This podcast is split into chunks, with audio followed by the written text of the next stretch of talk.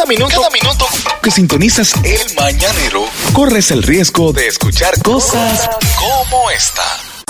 Este es el Mañanero 733, hoy lunes, buenos días, dímelo Manolo. Aunque usted no lo crea, óigame bien, la acupuntura es una cultura milenaria china que por lo regular, eh, convencionalmente, se ha sido utilizada como tratamiento alternativo para, para curar personas. Pues eh, un estudio ha determinado que la acupuntura no solamente cura personas, sino que hace más de 3.000 años está siendo utilizada para curar mascotas.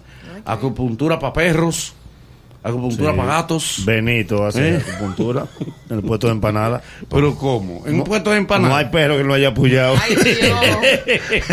Es porque nada más tiene dos sillas, entonces ahí es que los perros les gusta recortarse abajo de la silla. Al que hace acupuntura nunca dicen que él se puya. ¿Eh? No, porque puya es otra cosa. Eso, eso es lo que más, eso es lo que más se puya. Eh, Pero sería chulo. El tema es cómo tú vas a dejar tranquilo. O sea, vas a hacer que el perrito se quede tranquilo para que le hagan la acupuntura. Yo me imagino que deben como anestesiarlo primero, ¿no? Dime. Porque fajarse O no, es inquieto una persona, una gente es Duele mucho, duele mucho, duele mucho. ¿Eh? La Duele mucho. acupuntura. Eh, molesta al principio un poquito, Ajá. eh, un poquito un chin, ta- hasta que tú te acostumbras a esa agujita suavecita. Sí, eh. es como- Digo, a mí me como todo en la vida. acupuntura varias veces. Es como todo. Al principio. Al principio, pa, pa, pero después, te, Después tú cooperas. después te pide la acupuntura. Dice, pero sigue, pero sigue, pero Y sigue. después tú mismo. Después te preguntan, ¿la acupuntura? Porque son como esos dolorcitos gustosos. Gustosos, Sí. Porque ahí tú sabes ahí tú sabes. Y, y verga, tú sabes. Hay ¿qué es lo que ya- dolorcitos. Oh, ¿cómo que verga tú ¿Tú te has hecho sabes? acupuntura? ¿Tú te has hecho acupuntura? Hecho ti no te acupuntura. ha- a ti no te ha- No, tú me- ¿No te han hecho acupuntura? Hay dolorcito Pero como gusta. los Hay No me dolorcito. gustan las agujas, pero ajá. Es como los tatuajes. Eh, Ajá. a veces, Eso. Eso sí, sí. No, eso duele. a veces tú tienes un golpe en la costilla y cuando tú te ríes te da un dolor con risa.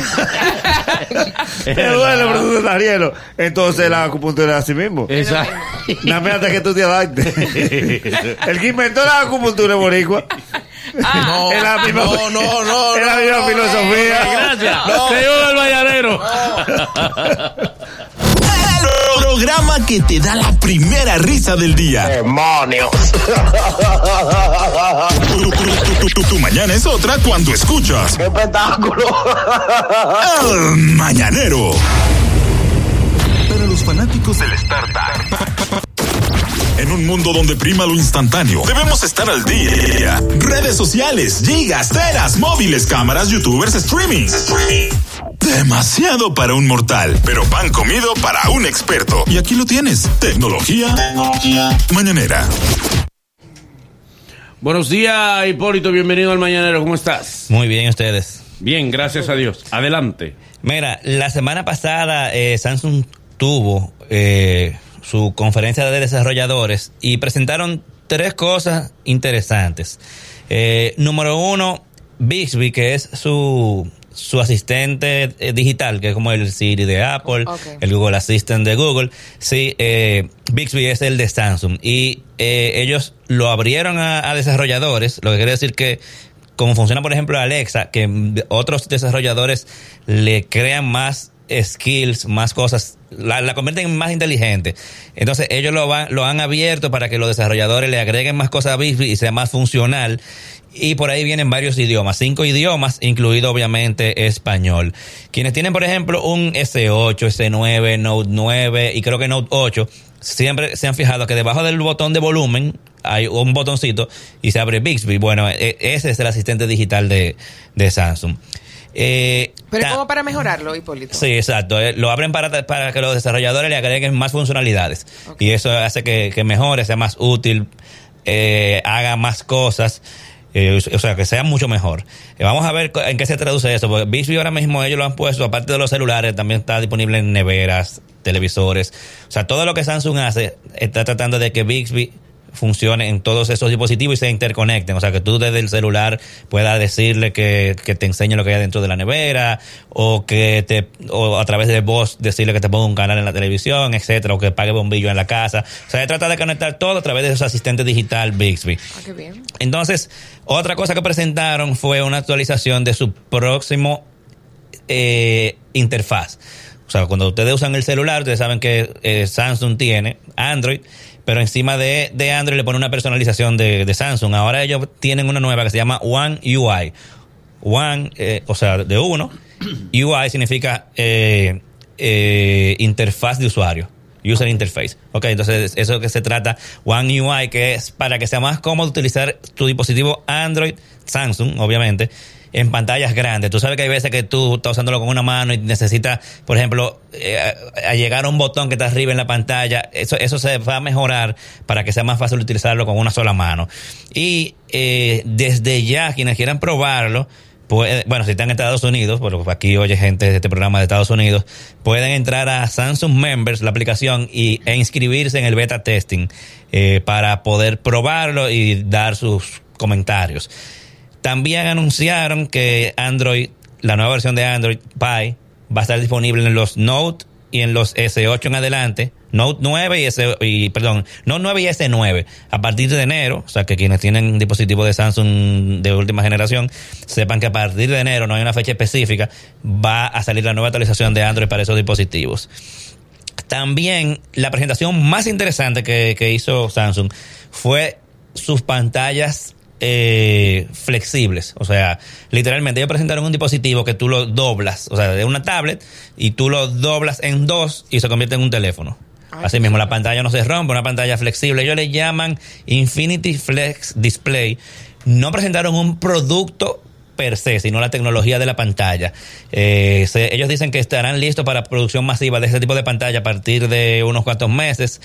Y según una agencia coreana, se dice que el primer teléfono que va a, a traer esa pantalla se llama Galaxy F, me imagino que de flexible, y se presentará posiblemente en marzo. O sea, eso es un mes después del S10, que va a ser presentado en, en, en febrero. ¿Tú me quieres decir algo? Que te Eh, veo? sí, justo, justo tú sabes que ya todo el mundo tiene el mismo, la misma curiosidad sobre la tecnología y Black Friday que viene por ahí. Ajá. Polito, ¿hay alguna marca? Sabemos que con Apple no se puede contar para Black Friday, ya eso lo sabemos, ¿verdad? Pero eso es cierto. aparte de, de, de Apple, ¿alguna compañía filtra algo? ¿Alguna compañía de electrodomésticos inteligentes ha filtrado algo en oferta rumbo a Black Friday?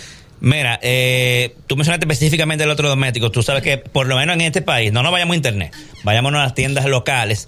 Eh, los electrodomésticos, sobre todo los televisores, aire acondicionado, inverter, son de las cosas que más eh, se venden en Black Friday. Y eso no hay ni que anunciarlo. O sea, tú sabes que desde octubre se están todas las, todas las empresas, eh, todas las distribuidoras de, de- de electrodomésticos están presentando sus ofertas de Black Friday. O sea que eso es seguro. O sea, si ustedes quieren comprarse un televisor, a lo mejor ahora mismo es esperar el- ese último fin de semana de ese último viernes de, de noviembre y comprarlo porque es seguro que lo van a bueno, tú has visto cómo que son las filas en todos los lados aquí en el país. O sea que yo, no- yo te diría que ni siquiera te vayas a internet. O sea, literalmente... Eh, No hay que meterse a Amazon de que. Aquí hay oferta. eh, aquí hay oferta, pero también hay que recordar algo. O sea, yo no te voy a mandar a Amazon a comprar un electrodoméstico, porque un televisor te va, por más barato que te salga, eh, tú sabes que aduana te va, te va a cobrar. Y, y hay que tomar muy en cuenta, como no tú hiciste esa pregunta, que no es, tú sabes que si pasa de 200 dólares, paga, ¿verdad? Pero no quiere decir que si tú conseguiste un televisor que cuesta 600 y lo conseguiste en 199, te va a salvar. Porque eso depende de si aduana quiere cobrarte el precio real del producto o el de la oferta. Entonces eso es muy peligroso. O sea que mejor si ustedes van a comprar televisor y cosas grandes, cómprenlo aquí. Compren Eh, cosas chiquitas. compren cosas pequeñas que no te vaya a traer problemas porque si no eh, va a terminar tú pagando más en, en gastos aduanales que lo que, que la oferta per se pero pero sí todo eso va, va a estar en oferta eh, el, S, el S10 probablemente sea presentado en febrero en el Mobile World Congress, como es de costumbre, y se dice que Samsung ya le va a agregar soporte eh, para redes 5G. Todavía no hay 5G aquí en el país, pero el hecho de que el celular ya venga preparado quiere decir que cuando haya redes se va a conectar a esa, a esa red. Eh, quienes tienen dispositivos Alexa, dígase Amazon Echo, eh, Echo Spot, etcétera, que usen el, el- esa, esa- ese asistente personal, ya está disponible en español. Claro, si tú tienes un, eco muy viejo, ya no se le puede cambiar el idioma, pero si tú tienes uno de los actuales, ya tú puedes ponerle en español. Tiene opción de español mexicano y español eh, de España. eh, suscríbanse a mi canal de YouTube que les voy a enseñar pronto un video de cómo funciona Alexa en español, por si acaso ustedes todavía tienen duda de si comprarlo o no comprarlo por un problema de idioma, porque casi siempre ese, este tipo de asistentes personales en español no funcionan exactamente igual que en inglés. Eh, por ejemplo, casos como Siri, Google Assistant, son así, o sea, están en español, pero no, pero en inglés siempre tienen mucho más funcionalidades. Pero no viene en español dominicano. no, español mexicano. no va a funcionar. El español dominicano. Sí, es es muy rico y complejo. Hay que poner. Es un programador dominicano. Para Ya. tú mandar un aparato que vea con un español de México. Bueno, mira, si tú supieras que por ese tipo de cosas que los terceros, cuando tienen acceso a, a- a agregarles eh, funcionalidades, cosas como esa pudieran hacerse, qué sé yo, tú ponerle un skill a Alexa de español dominicano, o sea, hacerle que funcione. Pero, por ejemplo, Siri ahora agregó Siri Shortcuts, que es que tú literalmente puedas crear un listado de acciones que con cualquier palabra que tú le pongas, él las, las ejecute. O sea, que uno pudiera poco a poco ir enseñando el español dominicano Por indirectamente a, a sus dispositivos. Eh, por último, también, si ustedes quieren probar eh, Amazon Echo, perdón, Amazon Alexa, sin tener que comprar un Echo, eh, eh, pueden bajar la aplicación Alexa para Windows 10. O sea que ustedes pueden descargarlo ahora mismo, entran a la, a la, a la tienda de aplicaciones de, de Microsoft y bajan Amazon Alexa y pueden probarlo. Obviamente no va a ser todo exactamente como si fuera un eco, pero sí tú puedes darle comando, por ejemplo, para apagar bombillos en la casa, si tú tienes, si tienes bombillos inteligentes, abrir cerradura, pedirle que te ponga música, etcétera, y usarlo en español. Y también eh, quienes tienen Nintendo Switch ya pueden descargar YouTube, que no estaba disponible para Nintendo Switch.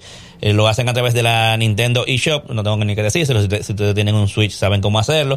O sea que nada más falta ya que agreguen Netflix para quienes tienen ese dispositivo. Es raro que no, que, que no ¿Y en qué paró el reto tuyo y Manolo con el celular? No, pero no, no era conmigo. No era- reto se quedó en el aire. Eh, ¿Quién ganó el reto? Yo no sé, el desafío Ganó él. ¿Eh? Ma- Manuel Corporán. Manuel ganó. El- Ma- Manuel el si estás escuchando, esta gente no han olvidado el reto. O sea que Él ganó el reto. Él abandonó. parece que sí. Tú lo retaste y él abandonó. Le dijo, no, ganaste tú. Parece que, que sí. Manuel abandona el grupo. Te dejó en visto. Nada, señores. Entonces, eh, Hipólito, ¿dónde Eh, la gente puede comunicarse contigo? Redes, por favor. Claro que sí, recuerden seguirme en arroba Hipólito Delgado, todas las, las redes sociales, mi canal de YouTube, Hipólito Delgado, me buscan así mismo, mi página web hd.com.do y como cada lunes me pueden escuchar por aquí. Es el mañanero. Desde las 7 en Gaku 94.5.